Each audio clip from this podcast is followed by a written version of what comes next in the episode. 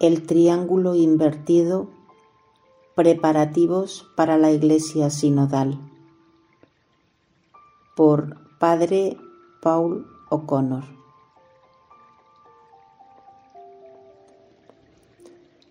¿Has oído hablar del sínodo que el Papa Francisco ha convocado que comenzará este mes y se extenderá hasta 2023? Si no lo has escuchado, entonces ya tenemos mucho que hacer. Esto se debe a que la intención del Papa Francisco es cambiar la forma en que la Iglesia piensa y responde a los tiempos cambiantes y a los problemas emergentes del mundo. Hemos escuchado al Papa Francisco hablar muchas veces sobre el pecado del clericalismo en la Iglesia.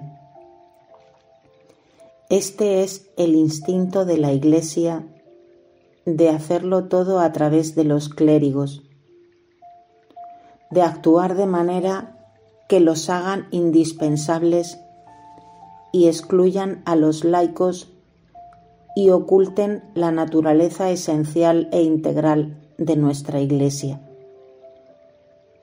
mientras algunos están llamados a una vocación específica al sacerdote ordenado, todos a través del bautismo y de nuestra posición como hermanos y hermanas de Cristo, miembros del sacerdocio real de Cristo.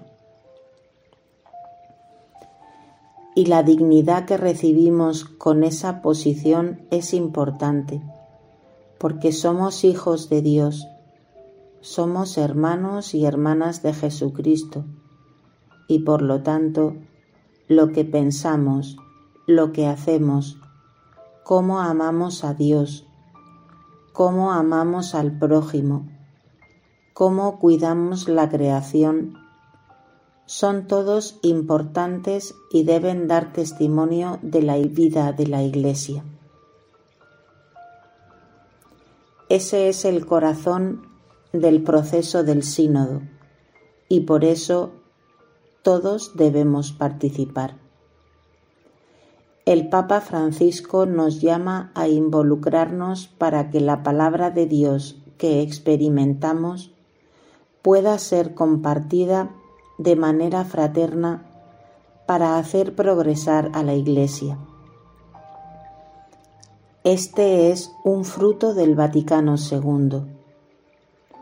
La base del concilio fue comprender las necesidades de la Iglesia, comprender su lugar en el mundo y fomentar una cultura de evangelización en el contexto del estatus de todas las demás religiones y no creencias en todo el mundo. Una pregunta fundamental es, ¿qué está llamando el Espíritu Santo a ser la Iglesia? Otra es, ¿cómo está llamando el Espíritu Santo a la Iglesia a actuar? Otra es, ¿quién es la Iglesia? Es justo decir que los progresos con los frutos del Consejo han sido desiguales y todavía nos queda camino por recorrer y parte del retraso ha sido causado por la vacilación en cambiar por temor a asumir riesgos, a sacarnos de nuestra zona de confort, incluso por temor a ser desafiados. Pero ahora es el momento. Tenemos que actuar podemos decir definitivamente que estamos asegurando con éxito que el mensaje de Dios se está llevando eficazmente a todos y que estamos proporcionando la caridad de la Iglesia a tantos como sea posible? No me malinterpreten. Hay una gran cantidad de cosas que la Iglesia está haciendo en todo el mundo por tantas personas y están ayudando a edificar el reino de Dios. Pero hay mucho más por hacer. Y el Papa Francisco quiere asegurarse de que la Iglesia no pierda oportunidades de escuchar las voces de todo su pueblo, de comprender qué oportunidades hay para progresar y, en última instancia, de garantizar que la voluntad del Espíritu Santo no se desaconteste. Para lograrlo, el Papa Francisco lo tiene claro. Necesitamos ser una iglesia sinodal.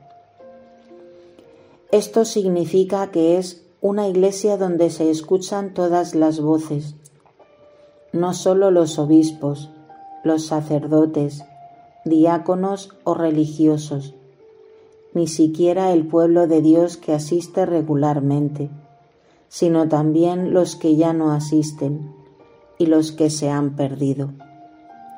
Eso es todo un reto. Pero, ¿cómo podemos realmente asegurarnos de que el mensaje de Cristo sea escuchado si no conocemos las mentes de aquellos que necesitan recibirlo? ¿Cómo podemos asegurarnos de que nuestras congregaciones crezcan hacia el futuro si no sabemos por qué la gente ha dejado de asistir? El Papa Francisco quiere que la Iglesia sea el triángulo invertido. Eso significa que en lugar de todas las decisiones y declaraciones hechas por él, debe ser influenciado por las voces del pueblo de Dios, que hará una diferencia en el futuro de la Iglesia. Se trata de una forma de subsidiariedad.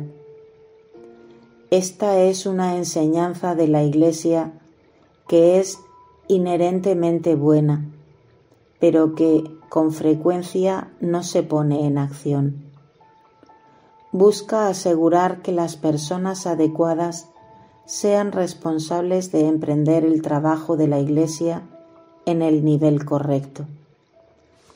Con demasiada frecuencia ponemos la toma de decisiones en manos de los obispos cuando deberían estar en la parroquia. Con demasiada frecuencia los sacerdotes son responsables de asuntos que fácilmente podrían ser guiados por el pueblo de Dios. El Papa Francisco está pidiendo un cambio, pero, por supuesto, esto no ha surgido simplemente porque Él lo quiere. Es su respuesta a la comprensión de que la obra del Espíritu no está completa en la Iglesia y al reconocimiento de que no se han escuchado voces que causan frustración, distracción y misión fallida. Así que estamos desafiados. Tenemos el desafío de garantizar que el sínodo sea un éxito. Y eso significa que tenemos que asumir riesgos. Para algunos podría ser que el riesgo sea que el estatus que cambie de modo que las posiciones se vean amenazadas o que las enseñanzas de la Iglesia cambien para alterar su adoración, pensamiento o comportamiento. Para otros podría ser que el riesgo sea que temen que su palabra no es importante, es inferior al clero y causará vergüenza. Debemos deshacernos de esos temores el Papa Francisco nos llama a tener una conversación completa y franca sobre el futuro de la Iglesia. Por supuesto, por la naturaleza misma de la Iglesia, con todo el mundo en una parroquia y católicos en todos los países. Tiene que haber una estructura para el sínodo. ¿No sería genial si todos pudiéramos tener una reunión de Zoom con el Papa Francisco para hacerle saber nuestros pensamientos sobre los asuntos? Por favor, aprovechen la oportunidad para leer los documentos preparatorios del sínodo. Están aquí, versión en español del documento preparatorio. Sinod.va pero lo importante es averiguar lo que está sucediendo en su parroquia, en su diócesis, y si parece que está sucediendo poco. Desafíe a su sacerdote, desafíe a su obispo. Esta es su oportunidad de que su voz sea escuchada, de hacer una diferencia, para que el Espíritu Santo o trabaje a través de usted para el futuro de la Iglesia. Y lo importante es que la Iglesia necesita escuchar la voz del Espíritu Santo. ¿Recuerdas la historia de Samuel? Él no escuchó la palabra de Dios en la tormenta, sino en la ligera brisa. Bueno, la Iglesia necesita escuchar la brisa de su pueblo, necesita escuchar la voz de los ancianos, cuyo talento es rezar el rosario por las personas.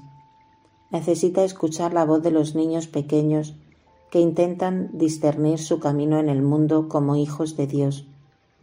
Necesita escuchar la voz de aquellos en la pobreza y que luchan por llegar a fin de mes, pero que aún buscan ser los seguidores de Cristo. Y tantos más, las brisas de la Iglesia. Solo recuerda, si estás frustrado con una iglesia clerical, si no respondes a esto, pueden discernir que el Espíritu está llamando a una iglesia clerical. Aquí es el momento de actuar, de responder, de cambiar. Mientras nos preparamos para el sínodo, tengamos presente el comentario final del documento preparatorio. Recordamos que el propósito del sínodo y por lo tanto de esta consulta no es producir documentos, sino plantar sueños, sacar profecías y visiones, permitir que florezca la esperanza, inspirar confianza, venda heridas, teja relaciones, despertar un amanecer de esperanza, aprender unos de otros. Y crear un ingenio brillante que iluminará las mentes, calentará los corazones, dará fuerza a nuestras manos. Como pueblo de Dios, estamos llamados a involucrarnos ahora para acuñar una frase que conocemos bien. Euntes.